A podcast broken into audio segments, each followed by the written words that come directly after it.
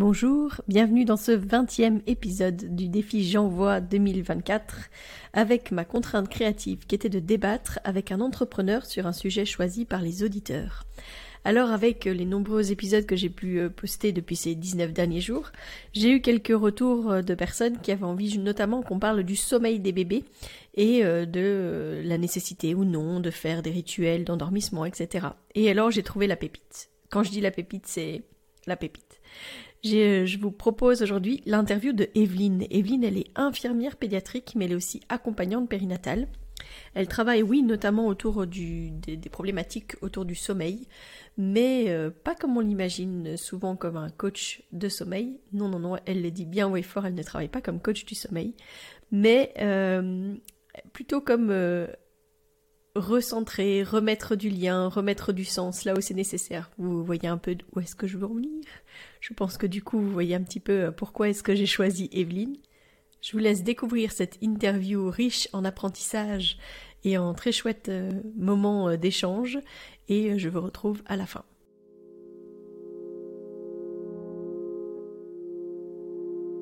Bienvenue dans Bulle de Sage-Femme, le podcast qui déconstruit les croyances démystifie les peurs sociétales, redonne toute sa place à la physiologie des femmes qui savent enfanter dans leur pleine puissance, mais aussi des bébés qui savent se mettre au monde. Ici, vous profiterez de l'expertise de sages-femmes pratiquant en dehors des hôpitaux, des accouchements à domicile ou en maison de naissance. Nous souhaitons que vous trouviez les outils, les informations pour que vous puissiez être les acteurs de la naissance de votre bébé, et ce quel que soit le lieu où vous avez décidé de l'accueillir. Mon nom est Mélissa Chambard, sage-femme, maman de 5 enfants. À chaque épisode, je vous partagerai mes astuces, mes bons plans, mon expertise, des anecdotes, mais aussi des témoignages de parents, de sages-femmes et des rencontres inspirantes autour de la périnatalité, dans la bienveillance, la force, la puissance.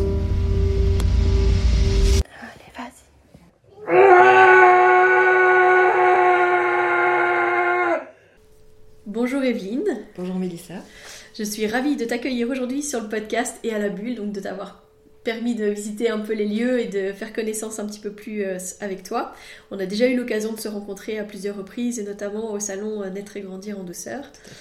Evelyne, tu es infirmière pédiatrique et accompagnante périnatale. J'aimerais que tu m'expliques un peu ce que c'est que ce concept d'accompagnante périnatale. Parce que infirmière pédiatrique, je pense que la plupart des gens savent de quoi on parle. Mais pour l'accompagnant périnatale, peut-être un petit peu moins. Voilà, mais en fait, euh, donc après mes, années euh, à l'hôpital où j'ai travaillé à peu près pendant 30 ans, euh, j'avais vraiment envie en fait de pouvoir accompagner les familles pour pouvoir répondre à toutes leurs questions.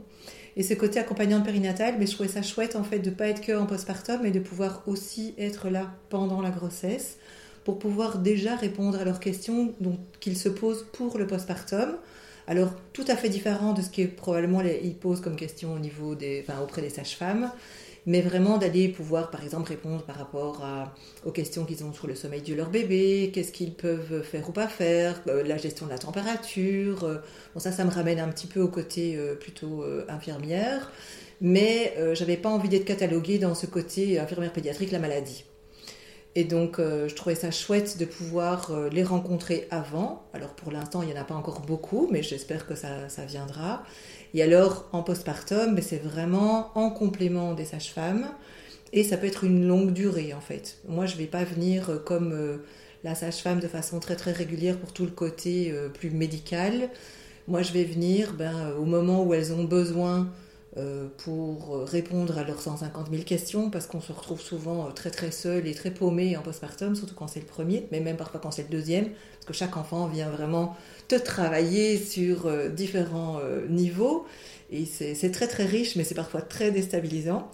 Et, euh, donc je me suis dit bah, qu'avec en fait toutes mes casquettes que j'avais déjà acquises par toutes les formations que j'ai faites, puisque j'étais déjà une infirmière bizarre, parce que je soignais mes enfants par homéopathie, bah, je me suis dit, bah, tiens, je vais aller apporter en fait toutes les connaissances que j'ai, mais en permettant aux parents d'aller chercher ce dont lui, il a besoin. J'aime pas dire aux gens ce qu'ils doivent faire, et j'essaye de pas le faire parce que parfois ça m'arrive quand même encore avec des petits trucs de réflexe d'infirmière euh, à l'hôpital mais euh, j'aime en fait leur offrir un comment dire un éventail d'outils dont ils peuvent aller pêcher ce qui leur parle et ce qui vibre dans leur corps. Et je leur dis souvent, n'écoute pas ta tête, écoute ton corps, et quand ça fait une réaction et que tu dis, oh, ça me fait du bien, c'est que c'est juste. Mhm. Et souvent d'ailleurs, quand je propose certaines choses aux parents, il y a des moments où moi je ressens des frissons dans le corps, mais jusqu'en bas des pieds, et je sais que ce que j'ai partagé à ce moment-là est juste, vraiment juste.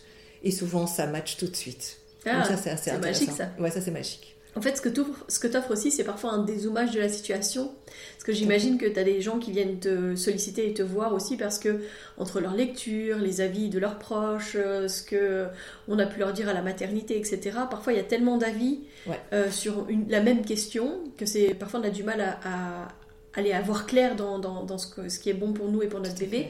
Et donc je pense que ce, que ce dont on a discuté, c'est plutôt que allez, tu réalignes les choses, mais avant ça, Oui.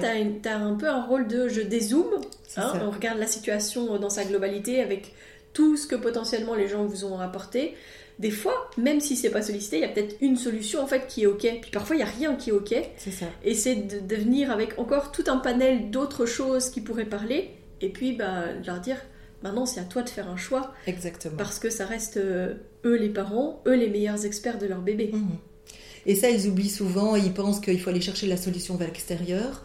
Moi, ce que j'aime, c'est leur proposer différentes idées, différents concepts, et de, leur, de vraiment de les amener à les sentir, qu'est-ce qui vibre chez eux. Tu vois? Si euh, tout le monde leur dit, ben voilà, il faut mettre ton enfant comme ci, ou tu dois, euh, machin, c'est de dire, ben, ok, toi, avec quoi tu es aligné? Euh, comme je te partageais tout à l'heure, euh, bah, moi aussi j'avais des concepts euh, idiots que j'avais reçus à l'école et puis de façon ancestrale où bah, j'allais pas dormir avec mon enfant il y a 24 ans quand elle est née. Et ben j'ai passé une heure et demie à essayer de la mettre dans son dans sa petite nacelle de l'époque et euh, bah, en fait très vite hop elle est arrivée dans mon lit et là on était bien tu vois et c'est vrai qu'avec les hum, toutes les connaissances que je pense que j'ai pu acquérir pendant ces 30 années et aussi tous les ateliers que j'ai faits, que ce soit en naturo, homéopathie, etc., je, peux en fait vraiment ouvrir ce champ des consciences, tu vois, aller voir différents, pôles dans ce que les parents me racontent et puis d'aller ramener aussi en disant, ben tiens, moi il y a quelque chose qui me parle là, mais est-ce que ça vibre chez vous? Tu vois Et, Repartir euh, aussi de quels sont les outils qu'ils utilisent eux Exactement. pour eux-mêmes parfois Tout à fait, et qu'ils ne pensent pas à utiliser pour leur bébé, exactement. ce genre de choses. Ouais, Exactement. tout à fait. Donc dans les choses que tu proposes, Ouais. dis-moi, tu fais des, donc des cercles maman-bébé, Tout à fait. des ateliers autour du sommeil du bébé, des ateliers de prévention, prévention des petites maladies et des remèdes naturels, et puis Mhm. tu fais des consultations. Ouais. Tout ça, ça te permet justement de répondre à différents besoins, je pense, parce que c'est pas les- forcément les mêmes personnes. Que Non, c'est pas du tout les mêmes personnes. Et en fait, au début, j'ai commencé vraiment par tout ce qui était sommeil, parce que c'est ce que j'entendais vraiment comme euh, le centre de tout, même quand je travaillais à l'hôpital, où c'était vraiment, oui, mais moi, mon enfant, il dort pas et tous les autres, ils dorment. J'ai dit, mais si vous voulez, je fais ouvrir toutes les portes du service et je demande à tous les parents de sortir. Je pense qu'il y a 9 sur 10 qui vont vous dire que son enfant ne dort pas la nuit, parce que c'est physiologique et c'est normal. J'ai commencé par le sommeil, mais j'estime que je ne, je ne veux pas être un coach du sommeil comme maintenant il y en a qui fleurissent de partout, qui disent les remèdes, tu vois, euh, il faut faire ceci, cela, euh, avec euh, tous les enfants de 5 mois doivent faire ça. Voilà, ça je me suis dit, moi je vais déconstruire, je vais juste apporter des connaissances et permettre aux gens de sentir ce qui est juste pour eux. Puis par après, ben, j'ai quand même ma casquette, euh, je veux dire, plus euh, remède naturel qui m'interpellait beaucoup. Et euh, ben, les ateliers que j'avais fait en naturopathie, en homéopathie, et puis j'ai eu la chance d'être formée par une pédiatre qui est plutôt pédiatre alternative dans tout ce qui est remède naturel. Donc ce que je propose, c'est des, choses qui ont pu être utilisées, vérifiées, et non pas que j'ai pondu comme ça, puisque j'ai des enfants qui sont grands, ils ont presque 22 et 24 ans, donc je ne peux pas utiliser tout sur eux. Euh, voilà, et donc je me suis dit, ben, j'ai envie de transmettre pour que les gens aient des outils et choisissent ce qui leur parle et puissent aussi se débrouiller quand ben, le vendredi soir ou le week-end leur enfant est pas bien, pouvoir savoir où je dois aller, je dois partir euh, aux urgences, je dois appeler mon pédiatre, qu'est-ce que je fais? Tu vois, j'ai aussi ces casquettes-là en fait euh, qui leur permet de répondre à ces questions. Et euh, qu'est-ce que je fais? Parce que ça arrive toujours que ton enfant fait 39 de fièvre pour la première fois en pleine nuit, le week-end ou un vendredi soir où ton pédiatre n'est pas dispo, tu vois? Et donc leur permettre de comprendre comment faire, qu'est-ce qui se passe, euh, comment faire un soin de nez, euh, comment soigner une plaie sans devoir courir à la pharmacie et chercher des médicaments. parce que dans la nature, tu as tellement de choses qui sont euh, vraiment super efficaces et qui coûtent vraiment rien du tout et qui peuvent servir à toute la famille aussi. Donc moi, euh, par exemple, j'ai beaucoup utilisé, j'utilise encore beaucoup l'argile verte avec mes enfants. Et ils ont, dans leur côté étudiant, ils ont tous, enfin tous les deux, ils ont de l'argile verte, ils ont tous les remèdes naturels parce qu'ils savent, tu vois. Mm. Et c'est ce que j'ai envie que les parents puissent devenir autonomes et sans devoir aller chercher dans des bouquins, aller chercher sur Internet. c'est vraiment d'aller rassembler et euh, à la fin, généralement, du cycle d'atelier, ben, c'est le moment aussi où on pose plein de questions. Bon, déjà, on en pose beaucoup et à chaque fois, je me réadapte, je me réajuste et parfois, je reconstruis l'atelier par rapport au groupe que j'ai parce que chaque groupe est différent et ils ont chacun des demandes différentes. Et, euh, à la fin, ben, on vient aussi euh, encore voir s'il y a des petits trucs qui n'ont pas été captés, pas été compris, qui leur manquent et auquel moi je n'ai pas pensé parce que ça me semble tellement naturel, tu vois. Euh. Et donc voilà, donc c'est vraiment très très riche, mais c'est extrêmement différent l'un de l'autre, évidemment, entre le sommeil et euh, tout ce qui est. Euh, mais c'est des cycles du coup d'atelier, hein. c'est pas un atelier ponctuel comme ça, ce sont des cycles. Voilà. Donc tu vois, les gens pendant un certain laps de temps, ils ont aussi parfois l'opportunité de tester certains remèdes chez leurs Exactement. enfants, donc c'est assez intéressant. Ouais. Et en fait, je fais, si tu veux, un cycle sur un mois, donc c'est toutes les semaines, deux heures. Et en fait, je commence par le côté prévention, parce que ça, c'est vraiment le côté euh, prévention de l'environnement, la prévention euh, voilà, en général. Et puis, je passe au sommeil pour faire une petite pause quand même, parce que sinon, ça fait beaucoup, beaucoup d'informations. Et puis, le sommeil est souvent euh, le truc que les parents, pour lequel ils ont beaucoup, beaucoup de questions. Et puis, alors après ça, je passe vraiment à tout ce qui est prévention et petits naturel. naturels et alors le dernier, c'est vraiment comment utiliser tous les remèdes naturels et puis réponse à toutes ces questions dont je te parlais euh, Mhm. là. euh. Donc c'est chouette parce que je les vois pendant un mois. Et en effet, il y en a qui testent, il y en a qui découvrent, il y en a qui disent Ah ben ça, tu pourrais parler parce qu'entre-temps, euh, j'ai appris telle chose et je voudrais bien... voilà. Et puis après, je garde un lien avec ses parents qui parfois m'envoient des petits messages en disant Dis, il s'est brûlé, qu'est-ce que je fais Parce que tu avais parlé pour les grands, mais pour les petits, je peux faire pareil. Voilà. Et donc, ça, je trouve ça très, très chouette et très, très riche en fait.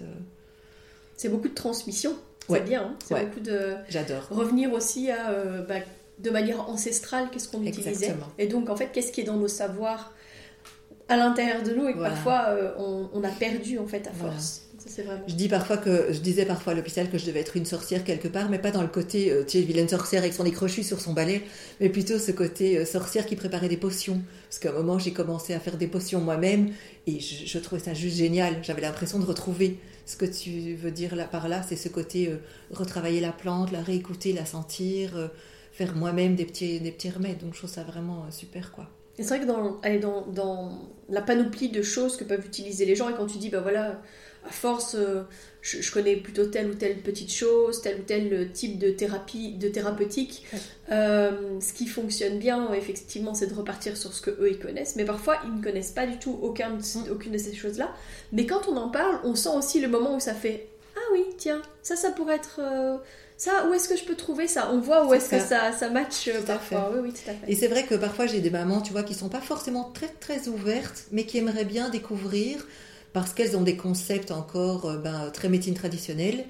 Mais il y a quelque chose quand même à l'arrivée de leur bébé où elles se disent Ah, j'aimerais bien quand même découvrir certaines choses parce que je sens cet appel, tu vois. Et, euh, et ça permet vraiment ben, de, de venir semer une petite graine et puis de laisser la fleur pousser. Et puis elles vont choisir ce dont elles ont besoin et, et sur quel pétale elles vont prendre en fait ce que je leur ai offert euh, dans cette transmission, quoi. Hmm, C'est parfois le bon moment, il faut trouver le bon moment en fait, Ouais, tout simplement. Exactement. Ouais. Et euh, parce que dans les demandes, moi ce que j'ai entendu beaucoup euh, et qui faisait à la base que je, je t'ai contacté, c'était Ouais. beaucoup les questions par rapport au sommeil. Comme tu dis, souvent ça vient cristalliser un peu des choses, mais je pense que c'est beaucoup lié aux attentes qu'on a nous adultes sur le sommeil des bébés. Ouais. Et donc en fait, ton travail il est beaucoup dans la déconstruction, j'imagine, euh, vis-à-vis de ça. Tout à fait. Euh, mais comment est-ce que toi t'accompagnes justement alors dans la bienveillance, que ce soit sur euh, bah, les préventions, le sommeil, euh, les questionnements? Mhm. J'imagine que dans les cercles maman-bébé, tu as aussi pas mal de, de choses qui viennent. Oui, il y a beaucoup de questions. Alors souvent, on- là, je le propose en fait au centre périnatal de, de Genappe pour l'instant et à Rixensart euh, quand le groupe est suffisamment euh, grand. Et souvent, on prépare en fait un, un- je veux dire un thème. Mais ce que j'aime bien, c'est quand le, ça commence en fait, c'est que chaque maman puisse venir bah, donner un petit peu sa météo du jour, tu vois.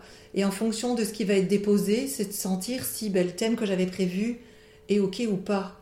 Tu vois Et alors parfois déjà les mamans répondent entre elles, et ça je trouve ça très chouette parce que c'est vraiment la transmission en sororité, tu vois, avec ce soutien de, ces femmes. Et puis une question parfois chez l'une vient réveiller une autre chez la suivante. Et donc parfois, ça se passe que ben, le cercle en fait ne, se passe de façon tellement différente de ce qu'on avait prévu, mais au moins c'est le besoin du jour. Et c'est comme dans l'atelier, ben, euh, ça m'arrive parfois, ben, j'ai prévu plein de trucs et puis en fait je donne un quart parce qu'il y a tellement d'autres questions qui sont venues et qui sont très riches que je réponds à ça. Alors après, j'essaye, quand c'est les ateliers, de récupérer pour que les mamans aient quand même toutes les infos mais parfois j'ai pas eu le temps et donc je leur envoie un petit message, je leur fais un petit groupe WhatsApp et je leur envoie toutes les dernières infos que, que j'avais envie de leur transmettre encore, ou bien parce qu'elles ont demandé. Après, si elles n'ont pas envie, elles n'ont pas envie et je ne partage pas. Mais dans les cercles, euh, c'est tout ce côté-là aussi. C'est après déconstruire, c'est répondre à leurs questions, c'est leur permettre d'aller chaque fois ressentir ce qui leur parle. Mmh. Tu vois, et c'est ça que j'aime bien en fait dans, dans ce côté-là. Et, euh, et puis ce côté lien entre elles, et ça, j'adore parce que elles, euh, parfois, elles se font des, groupes entre elles, tu vois, euh, et elles s'envoient des messages en disant Tiens, est-ce que tu irais pas venir faire une petite balade en poussette avec moi euh, Au moins avec nos deux bébés qui pleurent peut-être ou qui dorment pas, mais on n'est pas toutes seules en tant qu'adultes, parce que c'est ce qu'elles disent beaucoup c'est qu'en postpartum, elles sont très très seules et elles ont besoin de parler avec des adultes. Et je le comprends très bien parce que c'est ce qui m'était arrivé moi en postpartum où je sortais 25 fois par jour en plein mois de décembre-janvier parce que j'avais un bébé qui dormait que en poussette, qui avait pas mal de, perturbateurs de, sommeil.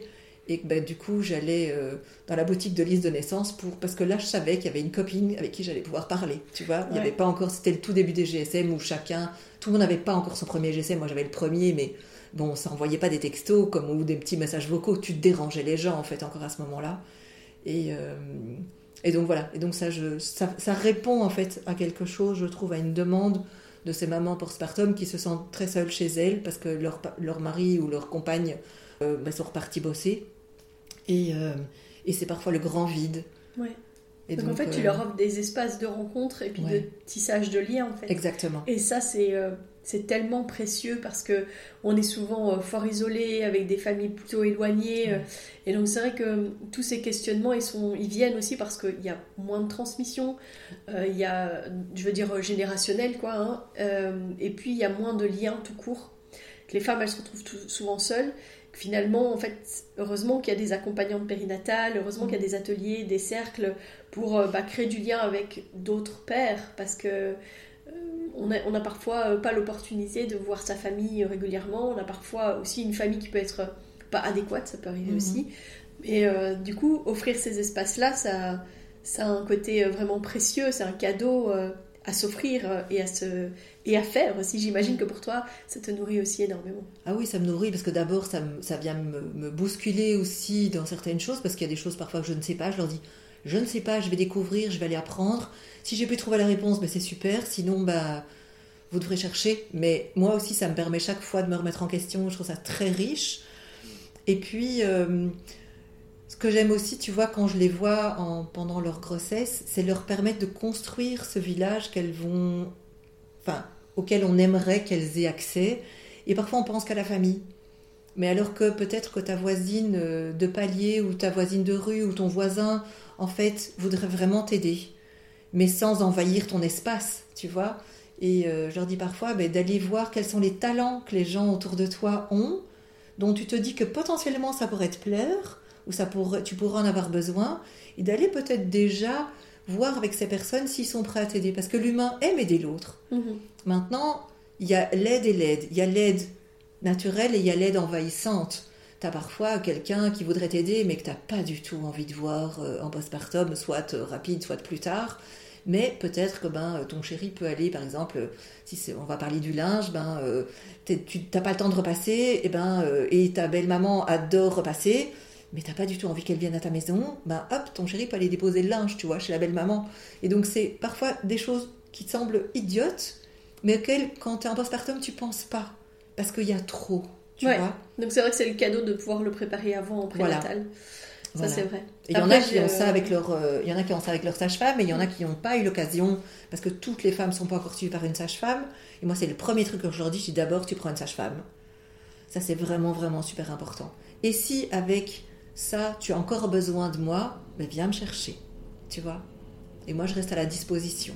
Ouais. Et après, c'est vrai que t'as pas, euh, allez, c'est pas par rapport euh, au nombre limité de consultations, etc., qu'on peut avoir nous en tant que sage-femme. Là, tu vas avoir un accompagnement aussi qui va être plus pointu par rapport à une demande précise Mhm. euh, des, des, des, des, des femmes, des familles. Donc ça, ça a vraiment beaucoup de sens aussi. Ouais. Mais euh, du coup, ouais, en complémentarité, je pense que ça peut être vraiment super intéressant. Et je pense que limite, tous tes ateliers, tout ça, ils devraient pouvoir se multiplier et avoir lieu dans d'autres lieux parce que ça a du sens. euh, voilà, en tout cas, les ateliers autour du sommeil, les ateliers de prévention, Mhm. c'est pas des choses que j'entends énormément. Donc, euh, dans la manière dont tu le proposes. Parce que Mhm. du coaching de sommeil actuellement, ça, ça revient un petit peu à la mode. Mais Mhm. voilà, chacun a son avis sur la question. Mais euh, je pense que quand on est complètement désespéré, peut-être que ça peut aider quand même. On va reconnaître ça. Mais euh, je pense qu'il y a beaucoup de choses et beaucoup d'attentes qui sont mises sur les bébés, euh, qui créent beaucoup de choses qui se cristallisent autour des sommeils des bébés, Mhm. qui sont plus liées à notre société Tout à fait. euh, et, à nos, et à notre manière de, de- de vivre et de, et de ressentir les choses. On voudrait en plus que les choses se règlent en un, en un claquement de doigts. Et donc si on n'a pas une réponse ou quelque chose de concret qui se met en place euh, assez rapidement, bah, en fait les gens ils abandonnent et puis ils recommencent autre chose. Exactement. C'est du plic-ploc. Voilà. Et cette pression qui est mise sur les bébés est très forte par rapport au, au sommeil, par exemple. Tu vois, on demande à un enfant de dormir très vite comme nous, alors que cérébralement parlant, c'est pas possible. Son sommeil se construit au fur et à mesure. Et euh, ben, c'est parce que notre manque de sommeil vient appuyer là-dessus, tu vois. Et donc moi j'aime bien souvent proposer aux parents de trouver des solutions pour que eux puissent se reposer. Parce que si tu es reposé, tu accueilles tout. Tu vois Ouais. bien que quand tu rentres du boulot euh, hyper euh, nerveuse, etc., tu peux pas accompagner ton enfant dans le sommeil. C'est pas possible. Tu es comme une pile électrique. Donc vaut mieux aller rentrer plus tard, faire trois fois le tour du bloc en marchant, ou aller promener ton chien, ce que tu veux, euh, aller crier dans la forêt si tu as envie, et rentrer posé. Alors là, du coup, ben, ton enfant, il sera beaucoup plus posé aussi, tu vois. Et, euh, et puis aussi d'encourager les bébés quand ils ont fait des progressions.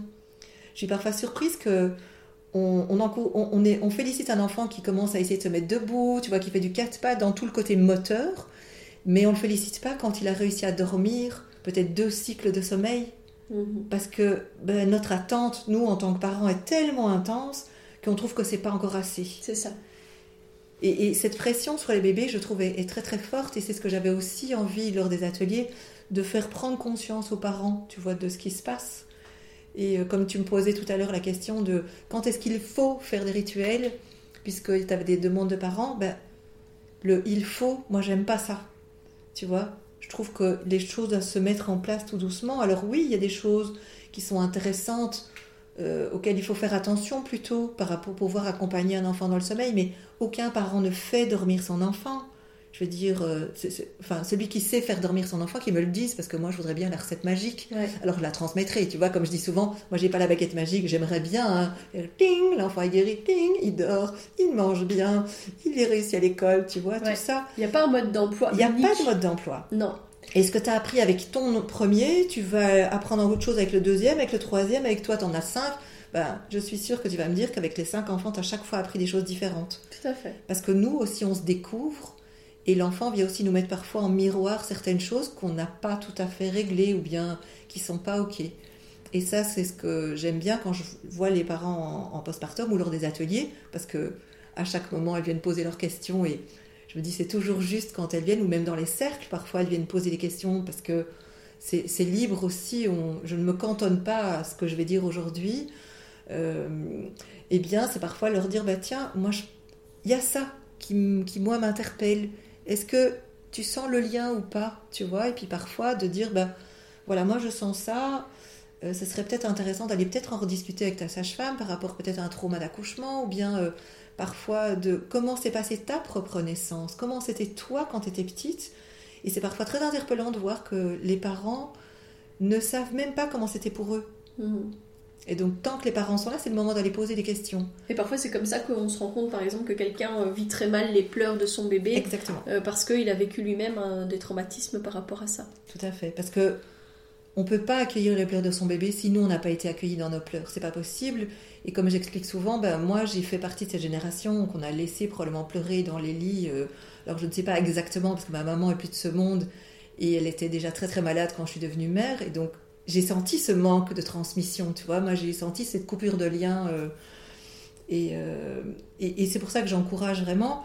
Mais comment dire Si tu n'as pas été entendu dans tes pleurs de bébé, mais quand ton enfant pleure, mais tu te retrouves face à, toi, en fait, à toi en tant qu'enfant. C'est tout ton enfant intérieur qui est en train de pleurer. Et, donc c'est très compliqué. Donc tu as des parents qui ont été très bien accueillis dans leurs pleurs quand ils étaient petits, parce que leurs parents pouvaient, avaient cet espace-là, étaient... Euh, non pas que c'était des meilleurs parents que d'autres, mais c'était peut-être plus simple pour eux aussi, ou bien euh, la vie faisait que, et d'autres où ça a été plus compliqué. Alors soit parce que on faisait, on laissait pleurer les bébés pour qu'ils fassent leur poumon, comme on disait à l'époque, euh, soit parce que c'était des parents qui étaient dans des situations de vie tellement compliquées qu'ils n'arrivaient pas à accueillir, parce que pour eux, déjà au niveau charge émotionnelle, c'était trop, tu vois.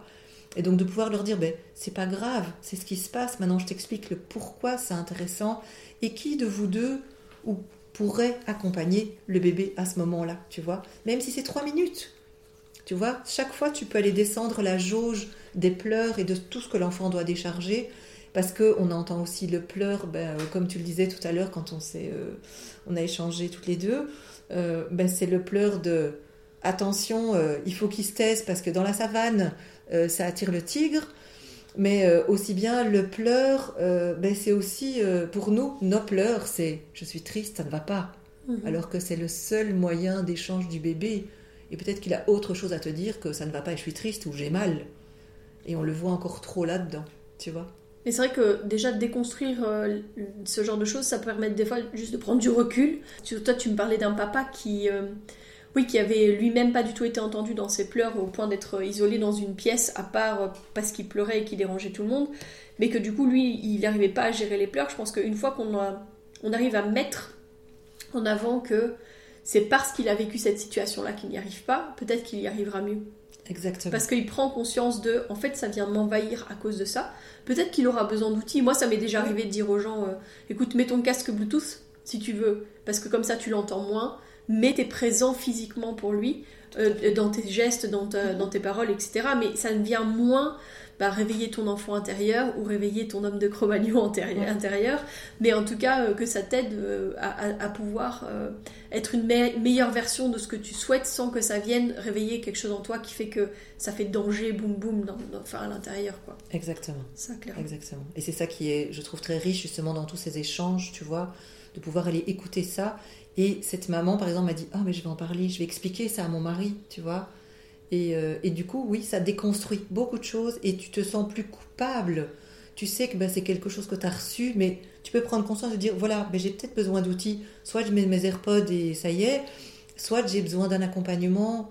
Plus pour moi aussi. Voilà, pour moi et pour prendre soin de moi, parce que si je prends soin de moi, je prends soin de mon enfant.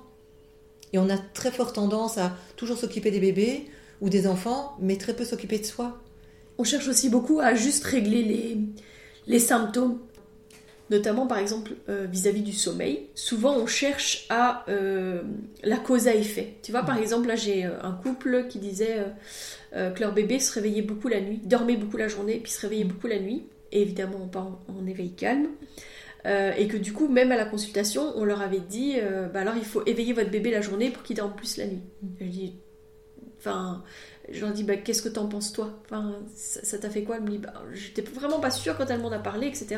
Évidemment, moi, je, du coup, je dis, bah écoute, est-ce que t'as déjà exploré ça avec ton plus grand? Je lui dis, quand il était petit, qu'il était extrêmement fatigué, qu'il avait sauté sa sieste, comment ça se passait l'endormissement après? Mm. Elle dit, ah mais c'était super difficile, c'était compliqué, etc. Je dis, bah donc c'est la même chose. Puis après, je lui rappelle aussi, je lui dis, quand elle était dans ton ventre, ta fille, elle bougeait beaucoup à ces heures-là, non mhm. Elle dit oui. Donc j'ai dit, c'est pas qu'elle a décidé de t'embêter maintenant, c'est que ça fait partie de son rythme biologique depuis déjà longtemps.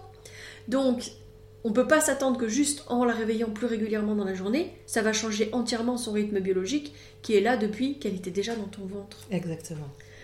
Mais donc, euh, c'est profiter parfois de, situations où euh, euh, les parents, ils doutent, et c'est pour ça qu'ils nous en parlent, pour euh, parfois déconstruire et dire bah écoute qu'est-ce que t'en penses toi? Et puis après c'est leur ramener les faits de compréhension pour qu'ils se disent en fait ok. Et c'est là où je leur dis si tu fais ça tu t'empêches de dormir la journée puisque tu réveilles ton bébé puis tu dors pas non plus la nuit parce que là ton bébé il est réveillé.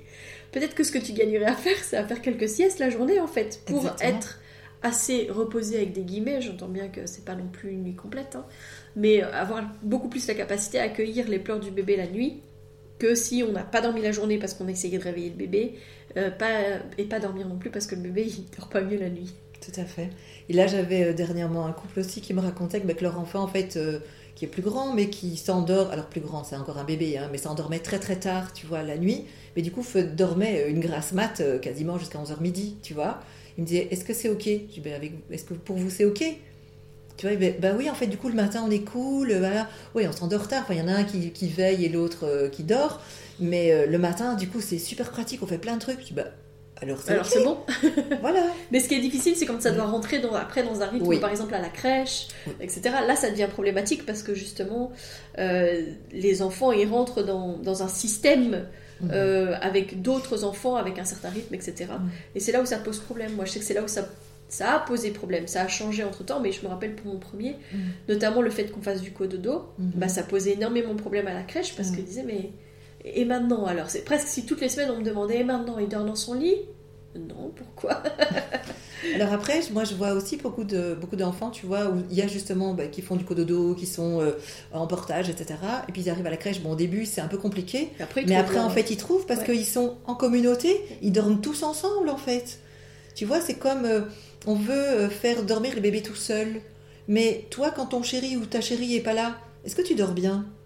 Tu vois, nous, en tant qu'adultes, on a le droit de dormir à deux, mais les enfants, ils n'ont pas le droit. Et parfois, c'est, tu te rends compte que bah, tu mets euh, une fratrie ensemble, ils dorment beaucoup mieux. Et puis voilà, alors souvent j'entends, ouais, mais euh, ceux qui dorment ensemble, c'est les petits pauvres. Ben non, tu vois, il n'y a pas que les petits pauvres qui dorment ensemble. Il y a d'abord le côté vraiment traditionnel, mais tu as des pays aussi qui sont je veux dire, plus évolué, comme on dirait dans nos sociétés, euh, entre guillemets, la plus évoluée entre guillemets, comme le Japon, tu vois, où tous les enfants, enfin la famille, dort ensemble. Ils ont des futons à la taille du nombre d'enfants. Alors, ils n'en ont pas plus que deux, parce que c'est comme ça au Japon, mais tu vois, des futons pour quatre personnes, tout le monde dort ensemble. Et puis, bah, aux alentours, souvent, ils disent en moyenne 3-4 ans, l'enfant commence à vouloir avoir sa chambre, son espace, son machin, euh, essayer de... Mais euh, t'as déjà vu un ado qui dort encore avec ses parents? Moi jamais, tu vois Et donc, si on pouvait écouter ce dont l'enfant aussi a besoin, alors après, il faut que ce soit en accord avec toi. Moi, je sais que bah, au début, j'étais pas du tout prête à me séparer de mon, mon bébé. Puis à un moment, j'ai senti que moi, j'étais prête. J'ai écouté pour voir si elle était prête. Et j'ai fait, tu vois, du, du lit au lit à côté pour reculer un petit peu et puis le mettre dans sa chambre parce que pour moi c'était ok. Et ça s'est évidemment très bien passé. Si t'es pas prête, ça se passera pas bien.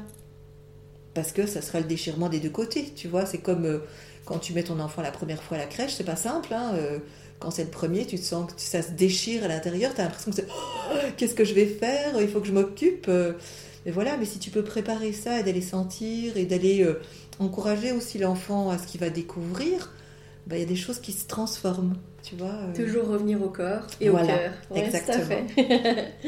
bah écoute, en tout cas, je te remercie grandement pour euh, cet échange, Evelyne, parce que c'était vraiment euh, très riche, très intéressant de justement juste rappeler, c'est essentiel de revenir à qu'est-ce que je ressens à l'intérieur de moi, qu'est-ce qui est ok, comment est-ce que ça vibre par rapport à oui ce qu'on peut m'apporter, et aussi, oui, ce que les gens me donnent comme, euh, comme sollicitation parfois que j'ai pas, j'ai pas demandé. Parce que parfois, c'est juste, ça résonne à l'intérieur de moi pour me dire que c'est pas ok. Donc, c'est s'écouter et euh, revenir sur euh, le principe de. ben, c'est mon bébé, je suis l'expert par rapport à comment est-ce que je vis avec mon bébé et est-ce que c'est ok pour moi? Est-ce que ça a l'air ok pour mon bébé? Comme tu disais, bah, c'était, moi je sentais que c'était bon pour moi j'ai attendu de voir si c'était ok pour elle et puis il y a eu des étapes de transition. Puis des fois c'est aussi accepter que rien n'est acquis. Parfois ça va aller dans un sens puis ça va revenir en arrière et c'est ok aussi. Et puis bah quand nous on prend juste conscience que on est les adultes, que les attentes qu'on a envers les petits bah parfois ils sont bien trop grands et que quand on prend avec humilité et qu'on remet les choses à leur place au fur et à mesure, ça se passe en général beaucoup plus sereinement. Exactement. Mais je te remercie aussi de m'avoir permis de venir euh, ici et de partager ce que j'ai envie de transmettre un maximum euh, aux parents. Donc euh, voilà, merci beaucoup. Bah, merci beaucoup Evelyne. Et puis bah, de toute façon, j'espère te voir bientôt. Il me semble que je te verrai au mois d'avril au salon Naître et Grandir en douceur euh, de cette année qui aura lieu les 13 et 14 avril. Voilà, s'il y a une chose que je retiendrai de cette interview, c'est toujours de revenir à l'intérieur de soi, de voir comment est-ce que ça vibre, comment est-ce que ça parle, est-ce que c'est ok ou est-ce que c'est pas ok? Vous aurez euh, la chance de pouvoir rencontrer Evelyne au salon Naître et Grandir en douceur les 13 et 14 avril 2024 à Senef. Elle y tiendra un atelier sûrement sur le sommeil et sûrement un atelier aussi sur les petits remèdes dont elle a parlé justement dans cette interview. Si vous êtes intéressé, marquez déjà votre intérêt, bloquez ces dates dans votre agenda et vous pouvez aller suivre la page du salon Naître et Grandir en douceur où on va justement partager toutes les informations sur les différents intervenants qu'il y aura et les différents euh, ateliers qui seront proposés aussi euh, gratuitement pendant ces deux jours. Je vous souhaite une bonne journée. Je vous dis à demain. D'ici là, portez-vous bien.